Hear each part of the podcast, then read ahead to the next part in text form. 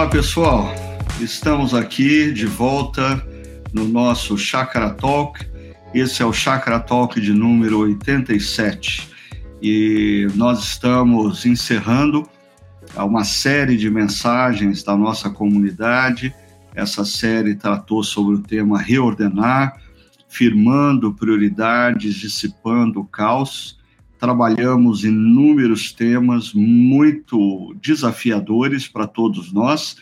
E hoje eu queria conversar um pouco sobre a série, mais especificamente sobre as duas últimas reflexões, nas quais nós tratamos sobre o desafio ou o princípio do contentamento e o princípio do descanso.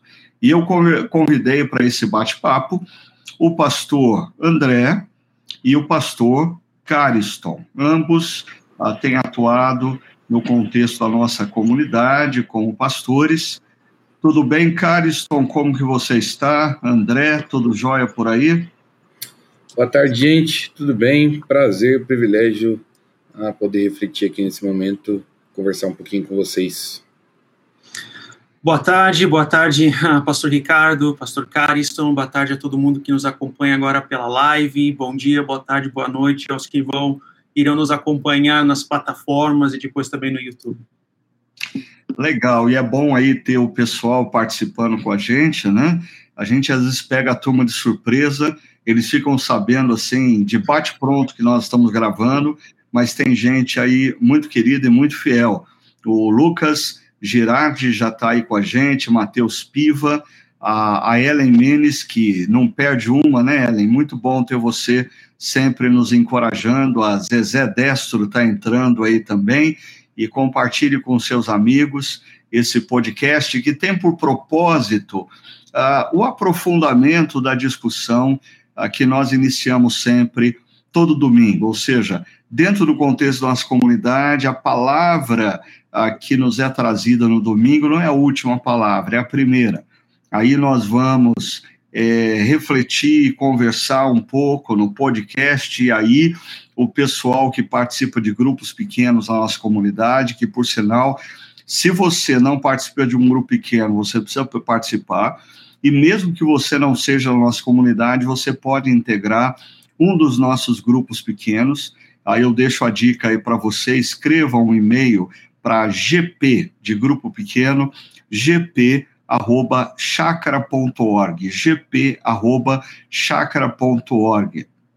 E a pessoa responsável vai uh, te ajudar a integrar um GP, seja ele online, seja ele próximo da sua casa, assim você pode participar desse ciclo que começa no domingo com a reflexão, passa pelo nosso podcast e aterriza nos grupos pequenos aonde ah, pessoas compartilham suas experiências com o tema. Muito bom também ter a Juliana chegando, a Sara, é bom ter vocês e vocês que estão no chat, fiquem à vontade para levantar perguntas, enquanto eu vou aquecendo aqui o pastor André e o Cariston, que vão responder as perguntas difíceis hoje para a gente, eu vou começar é, com alguma coisa fácil, deixando eles compartilharem desses temas que nós estivemos abordando ah, nesses últimos domingos, né? Ah, nós falamos é, é, é do, do, do, princípio da ação, do princípio do ritmo, do contentamento, do descanso, da co-criação. É, o, o que mais chamou a sua atenção de maneira pessoal, o que mais assim desafiou você a repensar a sua caminhada num momento em que a gente está saindo de um período de caos e de confusão. Vamos começar pelo pastor André, depois o Cariston complementa. Diga lá, André. Legal, pastor Ricardo. Uh, dentre as diversas, um, de, dos diversos princípios que foram abordados né, e levantados, eu penso aquele que mais falou comigo, né, ou de uma forma bem especial, nesse ponto específico da minha vida, é o princípio do ritmo, né? Então, assim, eu tenho aqui as minhas anotações, eu tenho, isso é uma das resoluções que eu tenho também para 2022, né? Também voltar com essa prática de fazer anotações e apontamentos das mensagens.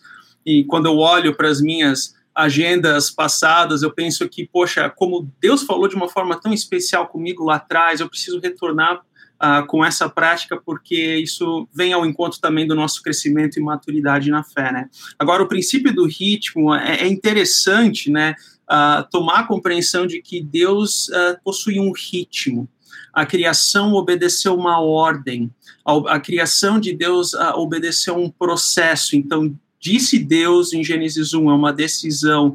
Deus criou, abençoou, viu, é uma ação.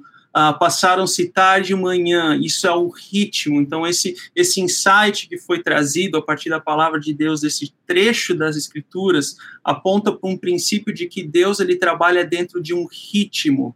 Né? E você ainda, o pastor Ricardo mencionou aquele ditado da sua avó, né? Deus não criou o mundo em um dia. Uh, mas nós queremos criar as nossas coisas em um dia. Nós queremos que as nossas agendas sejam aceleradas. Nós queremos acelerar sonhos. Nós queremos hoje aquilo que Deus talvez não esteja preparando para hoje, ou aquilo que Deus não numa porta que Deus não necessariamente está abrindo. A gente quer acelerar uma porta que Deus vai abrir lá na frente. E eu já vi muitas pessoas dentro dessa caminhada do acompanhamento pastoral. Eu já vi muitas pessoas que colheram o fruto certo na hora errada. E quando a gente colhe o fruto, certo na hora errada, isso é, é, o mesmo que colher o fruto errado. Né? Então, o princípio do ritmo é, aquieta o nosso coração. O princípio do ritmo ele coloca prioridades. O princípio do ritmo nos faz pensar de que a vida não é, é uma maratona, não é uma corrida de 100 metros, ah, e que a gente pode se aquietar com planos, com sonhos, não tem problema nenhum em relação a isso, mas que Deus nos alimenta ali onde nós estamos e Ele abre as portas conforme for a vontade dele, conforme o ritmo e princípio que Ele dá para nós. A minha esposa, uma frase que eu aprendi com a minha esposa é que quando Deus fecha uma porta, Ele abre outra de frente para o mar. Talvez seja uma frase romântica, mas Deus ele conhece aquilo que é o melhor para nós. Deus sabe ah, quais são as portas que devem se abrir nas nossas vidas e o ritmo que aquilo deve se acontecer também dentro das nossas vidas. Então, de uma forma bem especial, essa mensagem aqui ela foi muito muito interessante, né? E também aquele parte assim, encerro aqui a minha fala para deixar o Carison também falar um pouco mas tem aquela parte dos hábitos, né? A, quais são as metas e objetivos. Eu convido também a todos a revisitarem aquela mensagem que vão entender de qual diagrama que eu estou falando, né? Assim, quais são as metas e objetivos, os processos que a gente tem diante daquelas metas e, a, e o coração, a paixão, né? Que a gente coloca em relação àquilo para que a gente conquiste uh, metas, para que a gente possa também ter qualidade de vida e para que a gente possa também administrar nossa agenda com sabedoria. Legal. E é interessante, André, que agora que nós chegamos no final da série, dá para a gente perceber como todas as coisas estão interligadas, né? Porque uhum. quando a gente fala do descanso e traz à tona a questão do ciclo circadiano, o que, que é o ciclo circadiano? É o dia tem 24 horas e eu preciso respeitar os processos. não adianta eu querer fazer o trabalho é, de seis dias em um dia, aí eu vou perder a alegria, ou seja, esbarra no princípio do contentamento. E você falando aí do ritmo, é, eu não sei se eu já falei isso aqui no podcast, mas é, durante a pandemia, Deus me deu um presente aqui no quintal de casa. É, um, uh, brotou uma videira aqui. Nós tínhamos, eu, eu nem sabia que era uma videira, estava lá um pedaço de pau seco fincado no chão por dois anos e eu não sabia o que era aquilo. Aí, de repente, durante a pandemia, brotou e, e os ramos começaram a se espalhar. E aí eu comecei a perceber essa coisa do ritmo. É, uhum. Eu tive que, durante um tempo, é, podá-la, eu tive que, durante um tempo, cuidar dela para que ah, pragas ah, não viessem a, a destruí-la. Aí houve o tempo do fruto, mas agora o, o tempo do fruto passou. E não adianta eu querer ter uva. Assim, não é tempo de uva agora. Agora é tempo de eu voltar a cuidar da, da parreira, é uhum. tempo de eu podá-la, é tempo de eu adubá-la, é tempo de eu regá-la. Aí, no tempo certo, os frutos vêm. E, e essa coisa do ritmo, às vezes na vida, nesse, nesse ritmo acelerado, essa cultura de velocistas que nós vivemos, né? Nós queremos começar coisas que nos deem resultado em dias. Se demorar meses, a gente desanima. Se demorar anos, então, nem se fala. Mas aí, ah, como se, nós não teríamos as catedrais se homens e mulheres do passado tivessem pensado de maneira tão imediata. Uhum. Né? Então, o ritmo é muito importante, nós precisamos resgatar na nossa caminhada a perseverança, a paciência, os processos uh, e a constância ao longo dos processos. Cariston, e para você, o que mais o desafiou? É, descanso. Descanso, porque é, a minha reflexão ontem, né, foi no dia de ontem que nós conversamos, e minha reflexão ontem foi assim, é, quanto eu tenho usado o tempo de descanso de forma efetiva uh, e realmente como Deus uh, direciona a gente, né? Eu acho que uma coisa que é importante a gente pensar em toda essa série é que é, tem um tema série e tem os subtemas, né? Então, o tema é reordenar. E aí, a, as coisas que precisam ser re reordenadas, ou se elas forem reordenadas, a nossa vida estará em ordem, né? Então, eu acho que é, me chamou muito a atenção ontem essa questão do, de como a gente usa o descanso, porque não é que eu não tenha um dia de descanso, mas quando eu tenho um dia de descanso que não é efetivo ou, ou está em desordem, é, isso é, deixa fora de ordem muitas outras coisas na minha vida. Uhum, uhum. Acho que um outro problema também liga ao que o André estava falando, a questão do ritmo mesmo, porque parece que o, cada tema está ligado um ao outro, né? É, porque, assim, de alguma forma, é, quando eu não descanso, é porque talvez eu não confie no ritmo de Deus. É, e eu quero acelerar as coisas na, na vida, né? Então, assim, é, hoje tá cheio de, de coaches aí, nada contra aqueles que ensinam, mas é, muitos ensinando assim, não, é, você quer conquistar alguma coisa?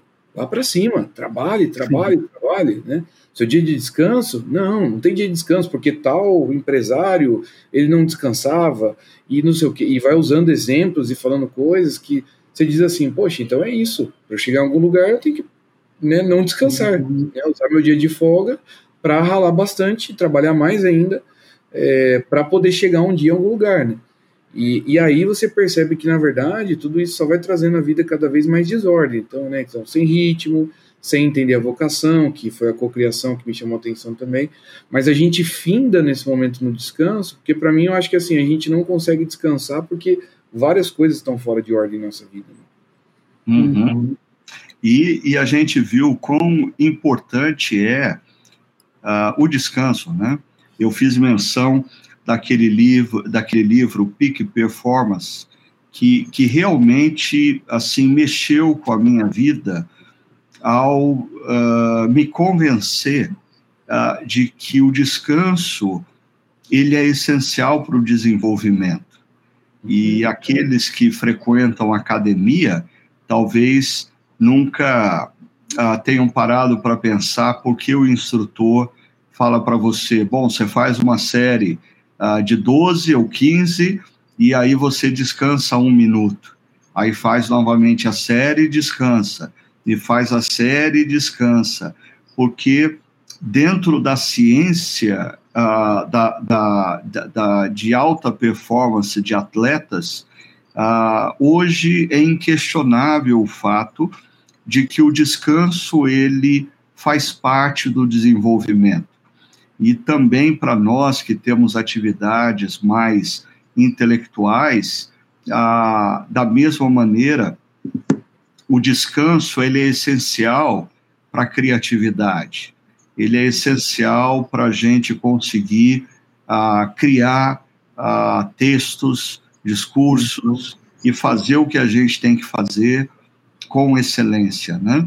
Então, uhum. e a gente conversava um pouquinho antes de entrar no ar que assim, às vezes o problema das pessoas não é não ter tempo de descanso, mas é não saber usar o tempo de descanso. E eu quero dar um exemplo, é, e aí eu vou jogar a bola para vocês que têm filhos pequenos. Porque às vezes o tempo de descanso com filhos pequenos é muito desgastante. Mas eu percebo, observando os meus próprios netos, que ah, o tempo de descanso com eles é desgastante muitas vezes porque nós adultos não planejamos o tempo de descanso. A gente não planeja o que fazer e o que fazer de maneira que eles se sintam envolvidos pela coisa. E aí a gente passa o dia inteiro tentando convencê-los a brincar com os brinquedos deles para a gente conseguir assistir a série que a gente quer assistir. E no final do dia, nem eles se sentem alegres porque você não brincou com eles, nem você se sente satisfeito porque você não conseguiu prestar atenção na série de, de, de, de, de filmes que você queria assistir. Então, uma pergunta que uma pessoa fez para a gente está eh, relacionada a essa vida familiar. É como descansar em meio a tantas demandas? Como descansar se o dia de descanso em casa é o dia que as crianças não vão para a escola? Qual a sugestão de vocês? Como ter descanso em família com crianças pequenas. Isso eu acho que, assim, é, às vezes o processo é muito mais pesado até para algumas mulheres, né? Que, que, assim, além do trabalho externo, estão cansadas e aí tem a, a, sobre elas uma responsabilidade que muitas vezes é imposta a, da, da, do cuidado da, do lar, das crianças. Como que uma mulher descansa nesse contexto? Alguma dica para gente? O André ele deve saber bastante com isso, né, André? bem, vamos lá, né? É bem, é bem complexo. Uh, assim, eu parto do pressuposto que é, é, cansativo, as crianças dão trabalho, mas esse é um cansaço que eu também não troco por nada. Como é bom esse cansaço, né? Então, assim, aí depende muito também qual que é o meu conceito de descanso. Uh, sendo pai, tá? Eu não posso manter mais a mesma rotina que eu tinha enquanto solteiro. Como assim? Hum. Eu não sei mais quais são as séries que estão rolando no Netflix e no Amazon Prime de cabeça, na ponta da língua. Eu não sei quais são. Isso você vai aos poucos sabendo se é que tem tempo para assistir. Havia uma época que eu sabia toda a escalação do time do Grêmio, porque eu acompanhava muito mais futebol do que eu consigo agora. Uh, no máximo, eu consigo, enquanto estou lavando a louça, ou enquanto estou limpando, ajudando a minha esposa a limpar a casa, eu consigo ouvir ali a crônica esportiva lá do Sul para saber o que está acontecendo. Ou seja, a minha rotina, ela se redimensiona porque nós temos crianças. E essa questão do planejamento é interessante porque existem fases, né? Havia uma fase em que a gente uh, podia passear mais, com as crianças. Com a pandemia, uh, hoje nós estamos numa fase em que a gente se alegra muito com a piscina do condomínio. Então, para as crianças ir lá meia hora, uma hora, no final da tarde, é uma alegria imensa para elas. É, é, é, é os 20% com 80% de resultado, né, como a gente teve na última reflexão. E a questão né, de, de, divisão de tarefas, de descanso, encontrar descanso né, nessa, nessa atividade, nas atividades diárias, como conciliar a questão de família com a, com a questão profissional. Eu não tenho a resposta para tudo, a gente, mas existe algo que é princípio, aquilo que é princípio bíblico, daquilo que nós estamos refletindo, e a partir desse princípio, o que é a administração da vida. Então, assim, eu penso que cada família precisa uh, ter uma. Uh, cada família precisa compreender qual é a melhor forma de balancear o serviço, as atividades da, da, casa profissionalmente, como também quais são as atividades domésticas e assim por diante. Então, aqui na nossa casa, por exemplo, a minha esposa, ela cozinha, porque eu não tenho dotes culinários mas eu sou aquele depois para estar tá recolhendo os pratos, levando na pia, para estar tá ajeitando a copa, passando o pano úmido. Ou seja, a gente tenta dividir as cargas. Agora, isso não significa que reavaliações vão ser feitas onde que ela talvez esteja trabalhando mais, eu esteja trabalhando mais nesse ponto. Eu acho que é possível construir diálogo para manter o equilíbrio. Agora, que não é simples, não é simples. Eu não lembro quanto foi a última vez que eu tive uma tarde inteira para poder fazer algo somente para mim. Não, estou com as crianças e não tem problema nenhum. Eu amo isso. Legal. Eu, eu acho que, André, o que você colocou é, é, é perfeito e, e, o Lucas Girardi, ele também escreveu no nosso chat aqui algo que eu acho que complementa o que você está dizendo.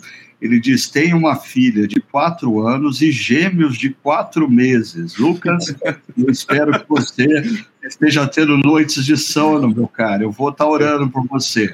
Mas olha só que interessante. Ele diz: a frustração vem quando quero ter a minha vida antiga quando me entrego à minha nova jornada, as coisas são bem mais leves.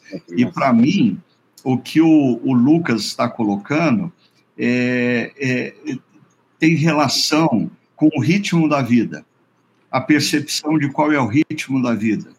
É, é, Eclesiastes capítulo 3, há tempo para tudo.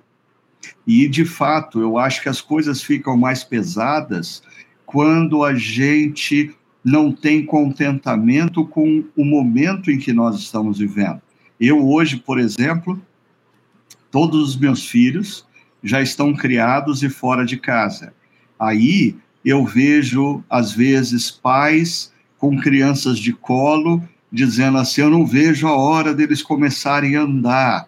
E eu digo: Ah, quando eles começarem a andar, você vai sentir saudade de tê-los de colo. E aí eu vejo que pais com crianças pequenas brincando, cansados, correndo atrás das crianças, porque elas não param de chamá-los para brincar com eles, dizendo: "Ah, eu não vejo a hora dessa fase passar". E eu digo: "Bom, vai passar e eles não vão mais querer brincar com vocês. E aí vocês vão ter saudade desse momento". Então, eu acho que o que o André traz e o que o Lucas traz é muito importante. O, o, o, o descanso ele está diretamente relacionado também ao contentamento. E o contentamento está relacionado a você perceber o ritmo da vida. Qual é o momento de Deus na sua vida e tenha contentamento com esse momento e aprenda a descansar dentro do padrão desse momento de vida. Eu só queria complementar mais uma coisa sobre isso, porque uh, eu, eu lendo aqui uh, o Lucas, que está numa fase com uma filha de quatro anos e, e, e gêmeos de quatro meses. Às vezes, a gente precisa parar e perceber que o momento de Deus nas nossas vidas é, não contempla, é, por exemplo, pessoas que estão com crianças pequenas, não é talvez o momento de você começar a fazer um mestrado, não é o momento de você querer fazer pós-doc, não é o momento de você querer expandir sua empresa, não é momento de você querer ter dois trabalhos, né? É, é, porque às vezes a nossa dificuldade com o descanso está associada ao fato de que a gente não se dá conta do tempo de Deus nas nossas vidas e a gente quer abraçar o mundo. Então, a crianças pequenas certamente vão requerer dos pais um ritmo menos acelerado na caminhada profissional, mas elas vão crescer e aí chega um momento em que você pode voltar a acelerar na caminhada profissional. Cariston, o que, que você gostaria de, de colocar sobre esse tema, você também que tem criança pequena em casa? Eu queria só continuar esse, esse papo, esse, essa fala do Lucas, né? É, e que o, que o André trouxe à tona, ah, porque eu acho que, assim, é, de alguma forma, a gente já mencionou isso aqui outras vezes, né? Mas é, faz parte da minha geração, essa coisa da comparação, né? Então, assim, talvez comparação até com o passado, é, a crise de ficar um pouco mais velho, a crise de chegar. Outro dia eu estava pensando assim: caramba, eu faço 35 anos esse ano. Tipo, assim, nossa, eu tô mais perto dos 40 do que dos 30 já. Então, assim, um, um, um receio de, de, de, das mudanças que acontecem na vida, sabe? e, e de tempo que às vezes você perdeu, é, que fez diferente, e agora você quer fazer, mas a sua vida te direcionou para um outro momento, né? É, então, é, eu achei interessante essa fala do, do, do, Queria bater em cima disso, mas pensando um pouquinho sobre isso, cara, uma coisa que eu queria compartilhar, assim, é dentro desse assunto, mas mudando um pouquinho só, sobre esse dia de descanso, é como tornar esse dia efetivo, né? Dentro da pergunta que você falou. Eu lembro que uma vez eu estava, a, a gente estava arrumando as coisas numa igreja que eu, que eu estava trabalhando, junto com outro pastor, amigo, e, e a gente estava arrumando mesmo ali, né? A, assim, é, limpando uma sala, pegando móveis e tal, esse tipo de coisa. E aí eu lembro que assim, a gente até meio cansado, né, da, da de, de, carregar ali as coisas, mas ele me chamou a atenção, me falou uma coisa, é, e ele disse assim, olha, cara, o Ricardo fala uma coisa, não sei se você fala mesmo, viu, Ricardo, mas ele falou que você falava. Mas é bem legal a reflexão dele, ele falou assim, cara, o Ricardo falou uma coisa que é verdade. Isso daqui que a gente está fazendo não é o nosso trabalho, é o nosso hobby. É, porque a gente, como pastor, a nós é, é, sentamos no computador, a gente prepara um sermão, a gente faz aconselhamento. Naquele momento, a gente simplesmente estava carregando, é, é, limpando coisas ali da, da do, do, espaço da, da comunidade, né? É, não era um trabalho assim é, mental naquele momento, era um trabalho braçal e a gente se divertindo, jogando as coisas fora e brincando e dando risada.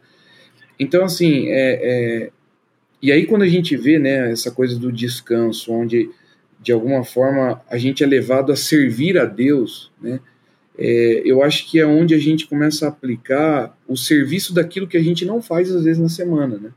Então, assim, na semana eu sou o pastor que senta no computador, que trabalha, que faz aconselhamento, que e de repente no final de semana ou no meu dia de descanso eu estou servindo a minha comunidade, pegando os móveis velhos e jogando no, no, lixo. E aí a gente riu junto e brincou tal. Então aquele tempo para mim foi um tempo de descanso, né?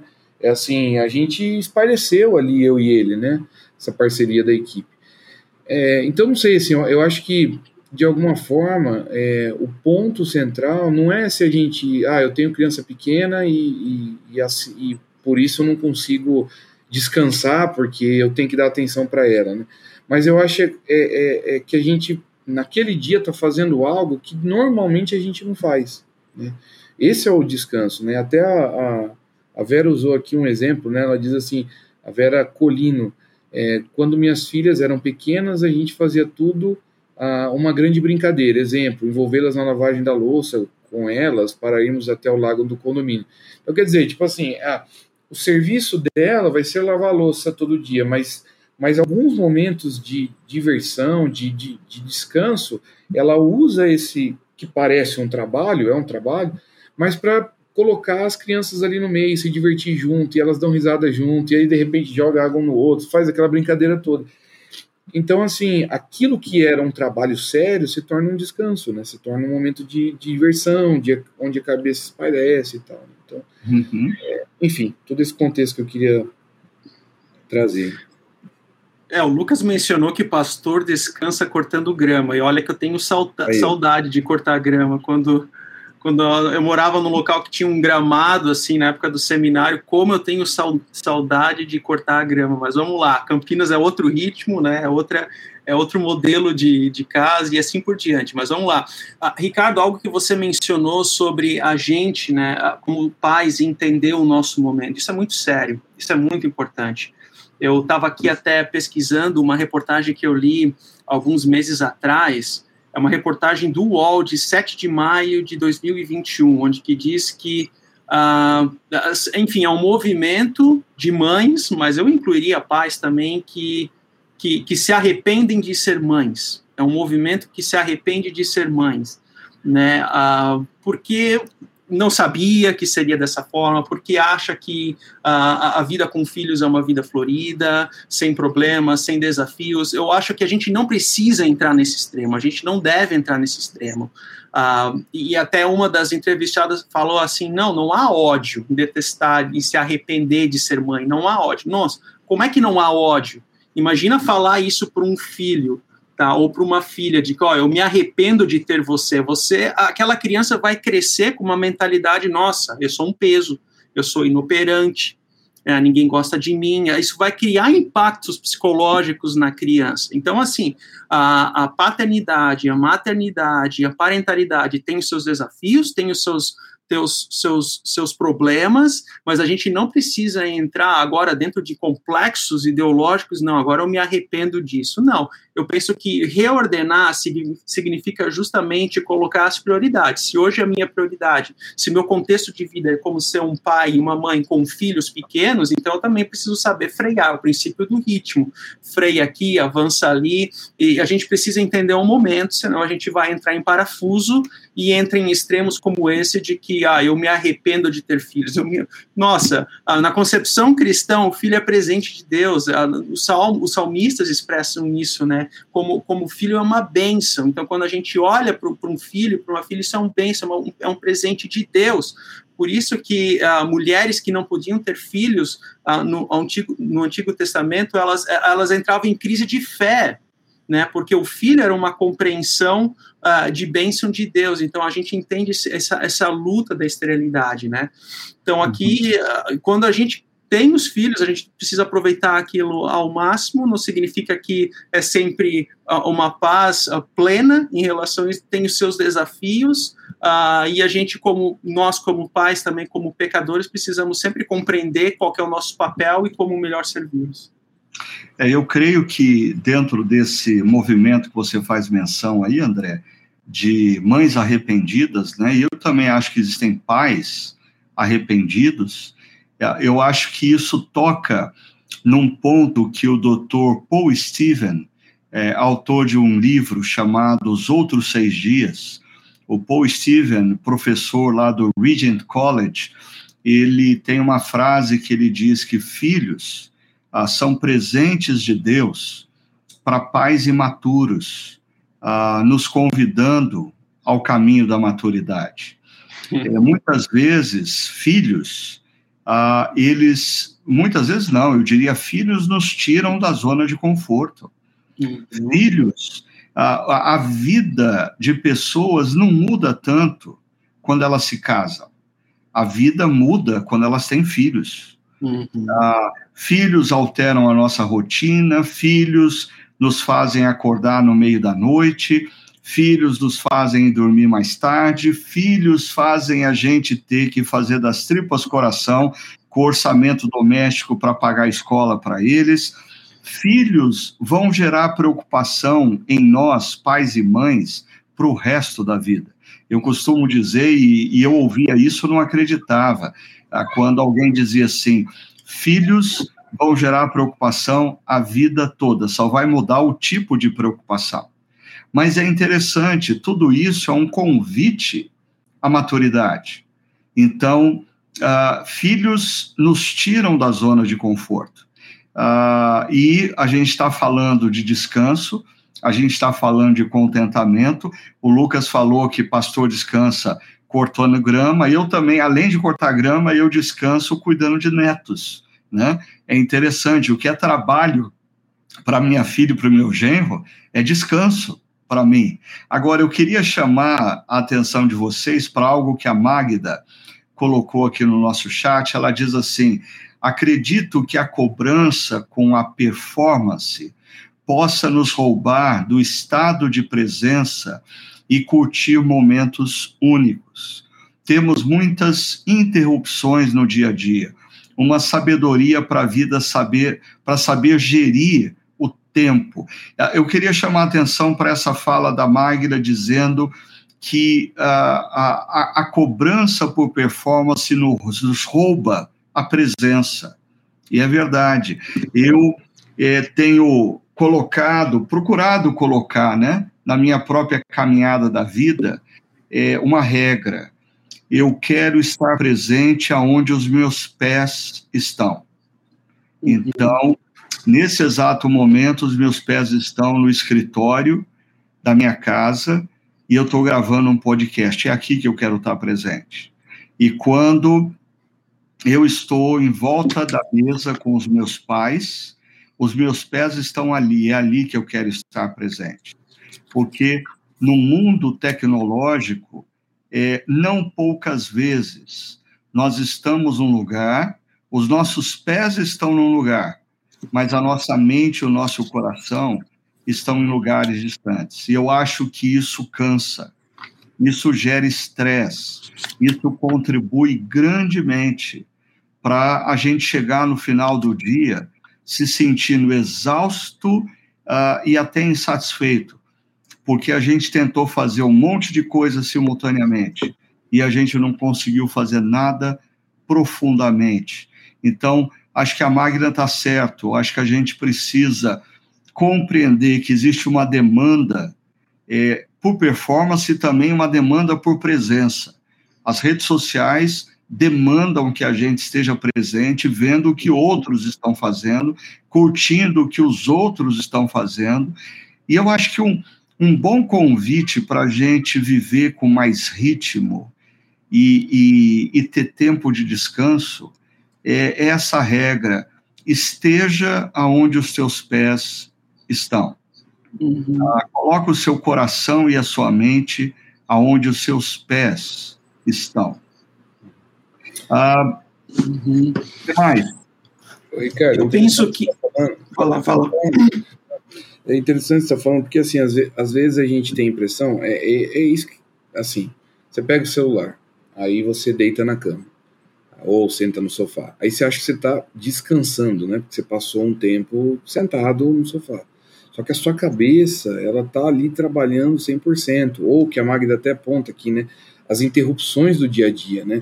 Então, assim, é, é, a tecnologia que era para ajudar, e ajuda, eu acho que assim, ela ajuda as informações, e a gente é prova disso como equipe pastoral, como a, as informações são mais rápidas e a gente consegue lidar a, com coisas é, rápidas, né, sem precisar fazer uma reunião e tal. Mas, por outro lado, é, a gente não para, como aquele vídeo ontem do monólogo lá, né, que passou no nosso encontro. É, a gente não para o tempo todo. Então, assim, a gente está deitando na cama à noite e a gente está pensando no trabalho, a gente está falando de trabalho. E você usou até um exemplo ontem na pregação que eu achei legal, é, de como, assim, há anos atrás, que no monólogo falou um pouco disso, mas você explanou bem, assim, anos atrás, se a pessoa queria falar com alguma coisa do trabalho, na sexta-feira, final da tarde, era só na segunda-feira, porque nem celular tinha em casa e, e, as coisas não deixavam de ser resolvidas, né? Hoje não, o cara vai mandar mensagem se for sexta-feira, 8 horas, 9 horas, 10 horas da noite, não tem problema. E sábado e domingo, quer dizer, é, é, a nossa cabeça não para de pensar é, no, no, trabalho e, e, isso acho que está muito ligado a, a essa ansiedade que a gente falou um pouquinho ontem também, a ansiedade em querer ter e querer fazer uma boa performance, em, em se comparar com o outro, querer ser melhor. Então essa busca de ter, ter, ter, ter, ou o medo de não ter, né? É, isso de alguma forma faz com que gere uma ansiedade tão grande no coração que eu quero trabalhar e não consigo descansar, né? E aí o que a gente tem mais hoje são pessoas o tempo todo cansadas. Qualquer um que você conversa, e aí, tudo bem? Tudo bem, cara. É, ah, só correria, né? É mesmo? Correndo muito? Nossa, rapaz, correria. Tipo, sim, tá todo mundo sempre atropelado, todo mundo. Aí você tenta, pô, vamos, vamos tomar um café e descansar. Não dá tempo. Não dá tempo. Muita coisa, uhum. muita correria. Uhum. Então, é... uhum. eu, eu queria só aproveitar aqui uma dica boa que o Matheus Piva está ah, uh, dando aqui no chat. Ele pergunta para mim, Ricardo, o conselho que você recebeu do reverendo Antônio Elias, meu filho, não queime etapas. Isso quer dizer que, como seminarista, devo trabalhar mais porque é o tempo de mostrar serviço. É, Mateus, deixa eu ir por, a, a, por partes aí na sua pergunta, e aí eu queria que o, o, André e o Carliston me ajudassem também. É, primeira coisa, quando o, o reverendo Antônio Elias me disse isso, uh, ele me disse na direção de eu não, não andar ansioso, uh, se, uh, buscando atalhos. Né? Ah, ou seja, é, nós precisamos na vida passar por processos e processos nos levam à maturação. Né? É, então, quando a gente tenta buscar atalhos na vida, quando a gente tenta correr mais do que o próprio processo do que Deus está fazendo em nós, é, nós corremos o, o, o, risco de chegarmos em determinados lugares é, sem estar preparado para aquela função. Então, eu costumo sempre é, fazer uma linha paralela entre competência uh, e caráter. Então, a competência você desenvolve fazendo cursos, fazendo treinamentos, uh, praticando. Agora, existe uma dimensão da vida que é o caráter, que ele é formado de maneira muito mais silenciosa, demanda muito mais atenção, demanda a dor da submissão aos princípios e valores de Deus.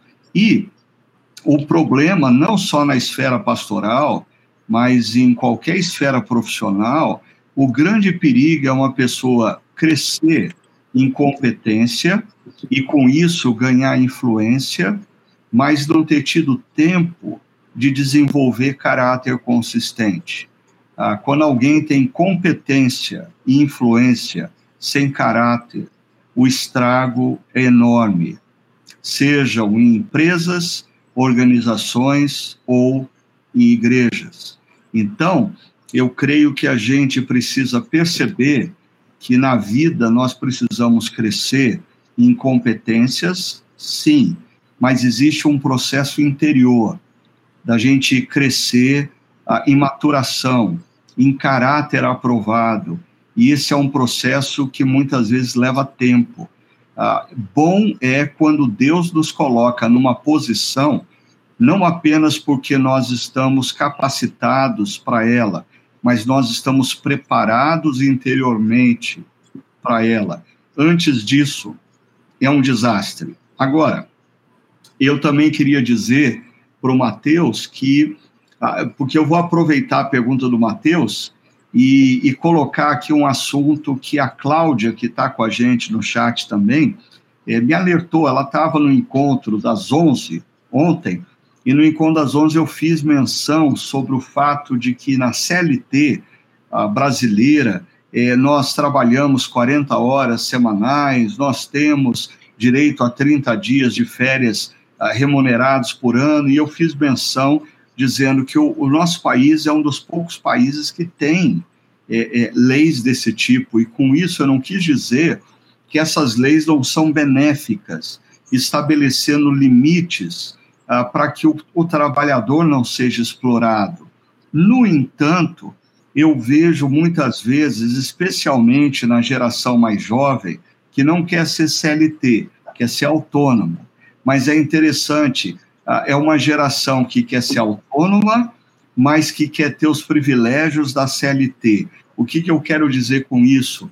Eu acho que na vida, ah, da mesma maneira que a gente estava falando dos ciclos, que envolve é, quando casais têm crianças pequenos, pequenas, muda o ritmo, ah, nós precisamos perceber que quando nós estamos na juventude, esse é o tempo em que a gente tem força física emocional ah, para se dedicar. Então, se a pessoa que te lidera diz: Olha, faz isso, ah, esse é o momento que você consegue fazer isso plus, ou seja, com adicional, com um pouquinho mais sem sacrificar o seu ciclo diário de descanso, uhum. o seu ciclo semanal de descanso, porque vai chegar um momento, uh, Matheus, você vai ter como eu 57 anos de idade, e aí não adianta eu querer fazer mais, eu não tenho mais a energia que eu tinha com os meus 25, 30 anos de idade.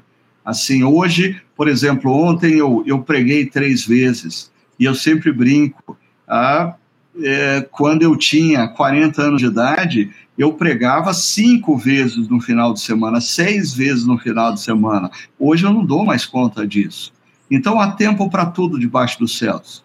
E eu acho que nós precisamos perceber que existe um momento em que Deus nos deu energia para a gente colocar a faca no dente e procurar dar o melhor. E o melhor naquele, naquele momento é, significa mais horas de trabalho do que você vai conseguir oferecer quando você tiver 40, 50, 60 anos de idade. Mas tudo isso sem momento algum sacrificar o seu ciclo diário de descanso, o seu ciclo semanal de descanso, porque como nós falamos ontem, assim, o descanso ele ele faz parte do processo de desenvolvimento. Ah, André, o que, que você diria para o Mateus, um jovem seminarista que está caminhando e começando na caminhada da vida? Uhum. É, quando ele diz aqui, ó, ah, então como seminarista devo trabalhar mais, ah, porque é o tempo de mostrar serviço, eu acho que esse trabalhar mais, né, é subjetivo, é como você mencionou, é, é, é, não, não significa agora se tornar um workaholic, não é esse o ponto, mas é com a faca nos dentes trabalhar, eu penso nesse sentido e eu concordo, né, eu concordo, minha resposta seria sim, isso é algo que eu aprendi justamente com meu pai. O meu pai, ele, ele mencionava que, né, que ele me ensinou assim, ó, você é, sempre ter uma visão proativa à empresa, sempre ter uma visão positiva à empresa, com que você está trabalhando. Então, você não apenas está trabalhando para ter ali o teu, teu rendimento mês a mês, mas você trabalha para a empresa também, quando eu trabalhava em organizações, né? Eu penso que no reino também você está trabalhando para Deus, você não está trabalhando para ti mesmo. Então, eu tenho muita dificuldade quando eu via no seminário uh, estudantes, assim, no segundo semestre, de, de faculdade já andando com a gola clerical, já se sentiam pastores, já se sentiam líderes religiosos, né? Mas não tinha essa garra, não tinha essas facas nos dentes. Também tem muita dificuldade quando na universidade eu via estudantes de direito no segundo semestre já andando de terno e gravata, como se já fossem advogados. Não, tem muito chão, tem muito feijão arroz, e com arroz para comer ainda. Então, essa garra a gente precisa ter, não para trazer admiração aos olhos dos outros, mas por uma questão de princípio, de excelência, de disciplina. Então, eu penso que é por aí, sabe? Uh, uh, eu, a, a, disciplina, a, a disciplina, o valor ao trabalho, isso é nobre. Isso, isso é nobre ao homem. Uh, eu penso que a nossa cultura brasileira ela precisa também caminhar nesse sentido, né? De você também valorizar o trabalho não como um ídolo, não é esse o ponto, mas como um meio da qual Deus também quer uh, nos usar uh, em prol do reino dele. E você, eu, Caio, o que você diria? Eu diria o seguinte: a gente, Deus conhece o nosso coração e a gente é, sabe do nosso limite e sabe quando é tempo da, das coisas. Eu acho que às vezes a gente usa isso como como desculpa também, porque assim, não falando do, do Mateus em si, né, mas é, em geral, assim, né, às vezes as pessoas vão dizer assim, ah, não, mas então agora meu tempo é tempo de trabalhar muito, e de repente ela, tipo, é é sempre tempo, porque você sempre quer um pouco mais, você sempre quer conquistar algo a mais, só que aí você tem que avaliar, e você sabe disso, porque até porque o Espírito Santo trabalha isso em nós, aquilo que realmente é mais importante naquele momento. Então, por exemplo, é, eu no meu tempo de seminário trabalhei menos do que hoje do que eu estou trabalhando hoje. Por quê? Porque por é, planejamento nosso, sem entender muito o que Deus estava fazendo na nossa vida, a gente foi ter o Tito, o Tito foi nascer é, no meu primeiro ano de seminário. Então, assim, e, e quem faz o seminário presbiteriano do Sul sabe que o primeiro ano, primeiro e segundo ano é um dos anos mais complicados, assim, porque você tem ali grego, hebraico e várias matérias, assim, muito teóricas, né, históricas e tal. Então, assim, eu lembro, eu lembro no primeiro semestre, é, no, na, na, naquela partezinha ali na primeira prova, né, o professor tinha costume de apresentar as notas de todos os alunos para todo mundo ver, né. Aí, aí ele colocava a nota do pessoal lá tal, Cara, quando eu olhei a minha assim, tipo, eu tinha tirado abaixo de. A média era 7, eu tirei menos que 7, né? E eu fui o único da sala que tirei menos que 7. E eu fiquei até chateado, saí chorando. Falei, acho que esse negócio não é para mim e tal. Aí depois eu estudei um pouquinho, recuperei, a gente se organizou. Mas fato é que com o nascimento do Tito naquele momento, eu não consegui fazer é, coisas que hoje ele com 5 anos eu consigo fazer mais, né? Consigo sair mais, a Fabiana consegue dar mais conta das coisas em casa é, porque ele já é mais independente, ele já sai para brincar sozinho e tal. Então, é, é, eu acho que assim, a gente tem que olhar e ser sincero diante de Deus o que é prioridade para nós, o que realmente é prioridade para Deus e, e, e, olhar o que é limite nosso. Então, assim, eu, eu nem seria ideal eu ter ido para o seminário antes de ter o título, né? Seria o cenário melhor e ali poder ter dedicado mais ainda a minha vida antes de ter filho. Mas não foi o que aconteceu e tudo bem, né?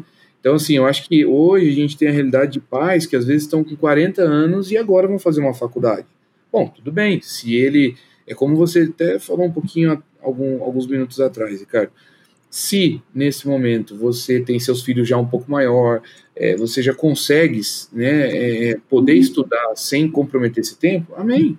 Agora, é, não adianta você querer né, colocar, sei lá, uma pós-doc quando você está com um recém-nascido em casa, ou com dois, três filhos, ou o caso do nosso amigo que eu fiquei arrepiado aqui com gêmeos e, e aquela coisa toda. Não adianta você fazer isso, entendeu?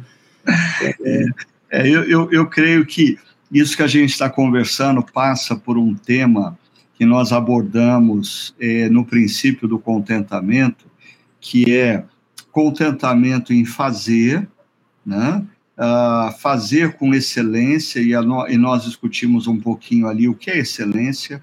Excelência não é o entregar aquilo que eu não tenho para entregar, mas excelência é eu perceber é, quais são os dons e talentos que Deus me deu, desenvolvê-los ao longo da vida e fazer o melhor a, a partir dos talentos e dons que Deus me deu. Né? E tudo isso, uh, contentamento no fazer, no fazer com excelência e com limites. E para mim, uma coisa que eu, eu falei nessa pregação, mas que fala muito fundo no meu coração, é essa coisa de que quando você tem que fazer mais entregas do que tempo disponível, é, a sua alegria é drenada o seu contentamento no seu trabalho se esvai. E para mim essa é uma grande verdade.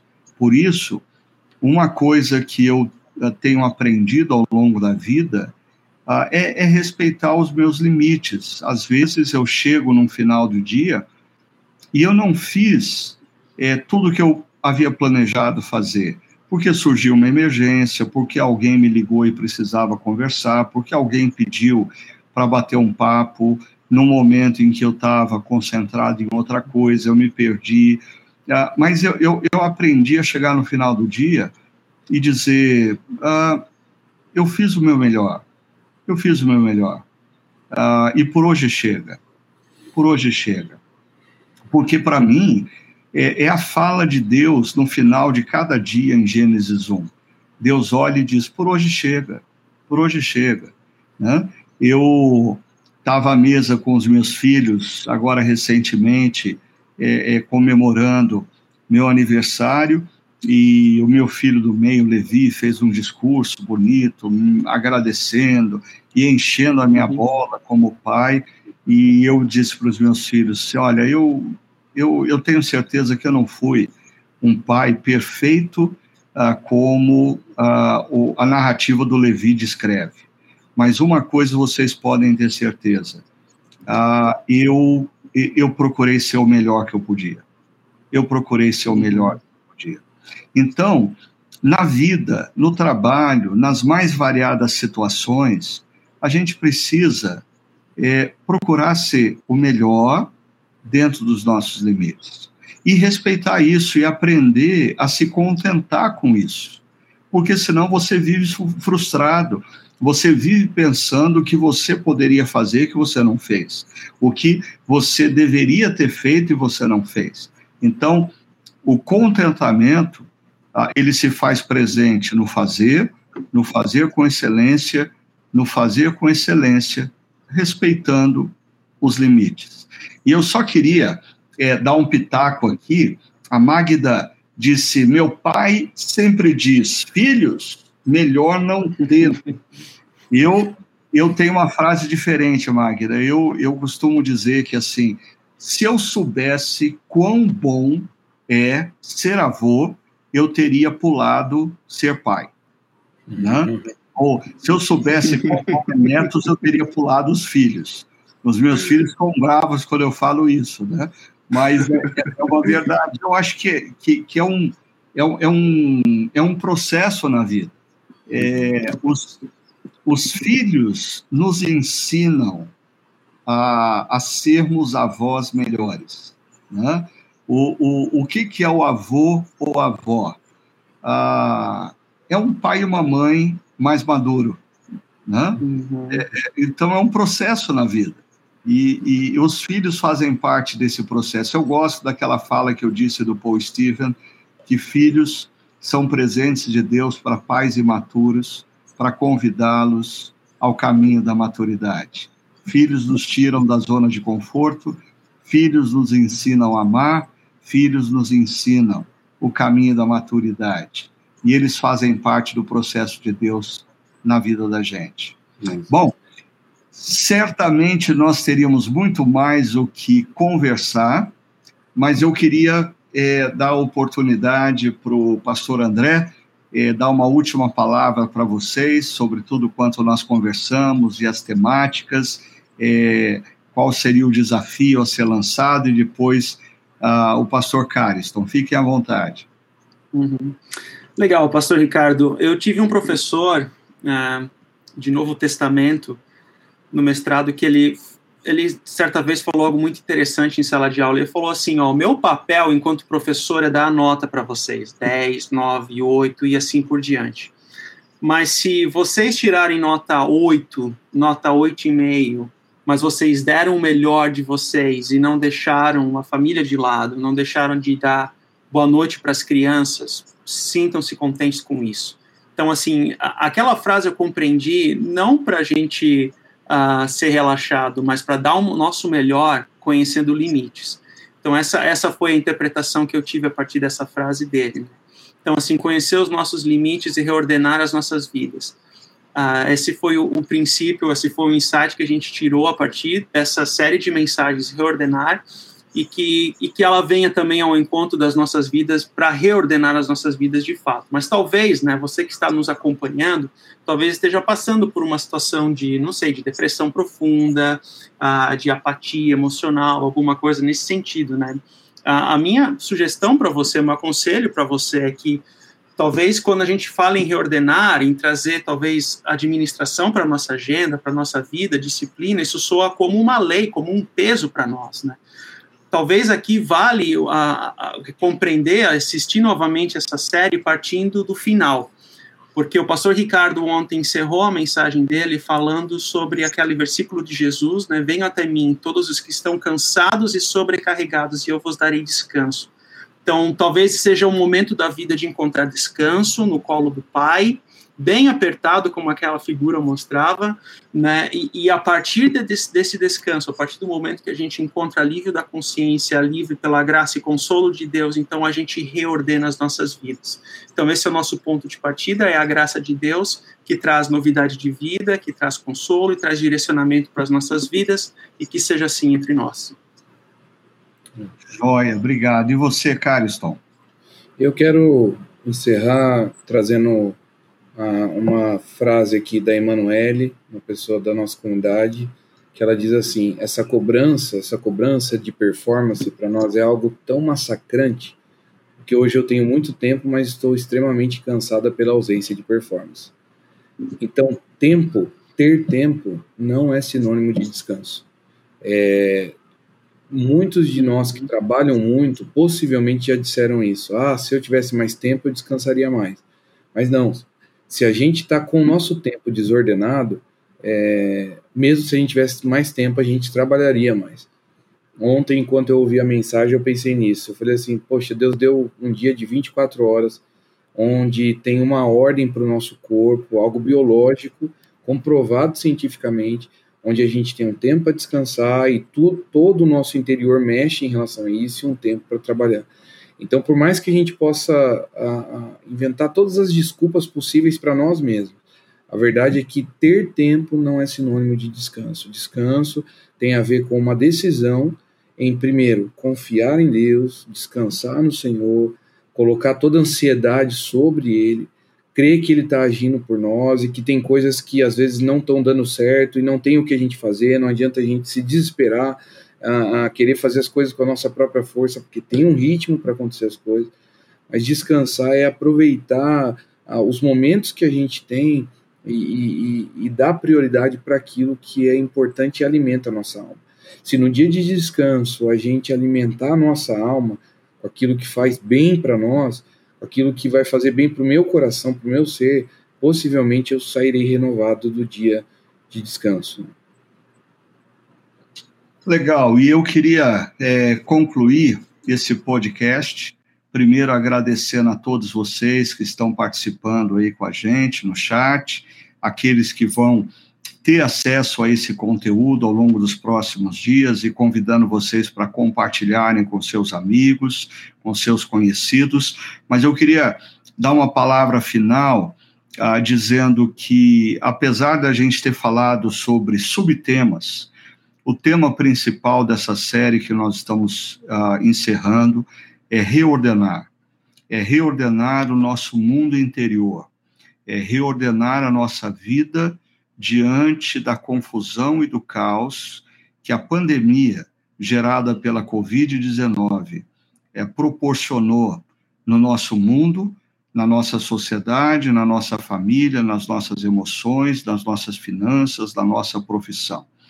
E nós precisamos nos lembrar que ah, Deus, em Gênesis capítulo 1, ele dissipa o caos, ah, tomando decisões e tomando atitudes. E Deus nos capacita ah, para que nós também, diante do caos, diante da, da, da, da confusão que nos envolve, ah, nós possamos, com o poder criativo e relacional que Ele nos deu, tomarmos essas decisões e termos atitudes. Lembrando sempre, eu costumo dizer que o que muda a trajetória das nossas vidas, o que muda o rumo da nossa história, não são insights interessantes ou boas intenções. O que muda o rumo das nossas vidas, aí a direção da nossa, das nossas histórias, são atitudes. Atitudes. Então eu queria desafiar você a tomar uma decisão, colocar em ordem a sua vida.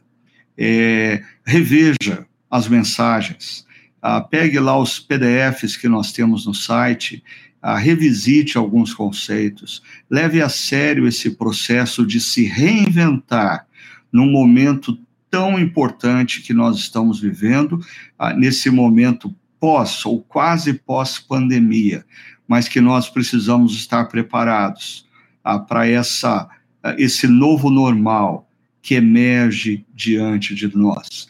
E lembrando vocês que ah, no próximo domingo é, nós teremos um momento muito especial na nossa comunidade, é, marcando o retorno das nossas crianças, das nossas crianças menores. Nós teremos um momento em que pais vão apresentar os seus filhos e vão batizá-los, ah, declarando que creem que eles fazem parte da aliança de Deus com eles também. E no outro domingo nós vamos ter um momento muito especial que é podermos desfrutar do momento da ceia do Senhor ah, juntos. Então, se você ainda não esteve presencialmente em um dos nossos encontros, pensa na possibilidade ah, de estar ou no próximo domingo, às 7, às 11 ou às 19 horas, lá no Espaço Paineiras, lembrando também do Chakra XP, ah, que está acontecendo no Espaço Barão, no domingo, às 10 horas da manhã. Vai ser muito bom ter vocês conosco e vocês que estão distantes, não deixem de nos acompanhar, mesmo que remotamente. Lembre-se que vocês são muito bem-vindos, vocês podem nos acompanhar ah, em tudo o que acontece no domingo. Pastor André é o pastor que tem cuidado e feito um trabalho sensacional com aqueles que estão distantes. Nós temos aqui, inclusive, uma pessoa que pertence a um grupo pequeno de Portugal, que o pastor André está cuidando. Você pode fazer parte de um grupo pequeno da nossa comunidade, mesmo estando distante. Pense sobre isso e escreva para GP, de grupo pequeno, gp.chakra.org. Deus abençoe cada um de vocês, que vocês tenham uma excelente semana e lembrem-se, é tempo da gente reordenar a vida a partir dos valores e princípios da palavra de Deus. Que Ele abençoe grandemente todos vocês. Até a próxima.